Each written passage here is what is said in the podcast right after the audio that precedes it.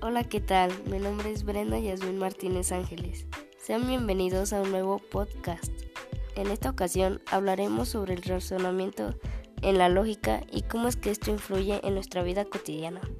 Obteniendo información de Leon G. 2012, premisas y conclusiones, tipos de razonamientos de blogspot.com, sitio web. Un razonamiento es un enunciado con que se expone la razón de algo. De aquí se forman otros tipos de razonamientos.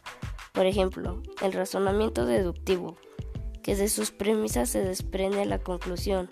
Esto lo estamos utilizando diariamente aunque no nos demos cuenta. En la escuela, casa, equipos, trabajo, etc. Por ejemplo, los viernes lavo ropa. Hoy es viernes, por lo tanto, hoy lavo ropa. En un razonamiento inválido, la conclusión no tiene una secuencia lógica. La forma lógica no se interesa por los contenidos, sino por la forma de los razonamientos. Razonamientos no deductivos se clasifican en inductivos y analógicos así como también existen los razonamientos cotidianos y de ahí llegamos a la verdad y validez, que mencionan una ley de la lógica que expresa que no podemos saber cuando un razonamiento es válido o inválido, solamente por el contenido de las premisas y las conclusiones que son verdaderas, sino por su forma. Y esto es realmente cierto, ¿no?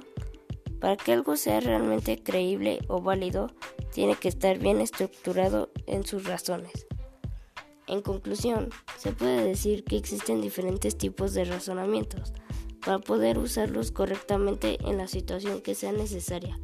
Y es importante tener en cuenta la forma o estructura de nuestro argumento para poder demostrar que es válido o verdadero lo que se está diciendo.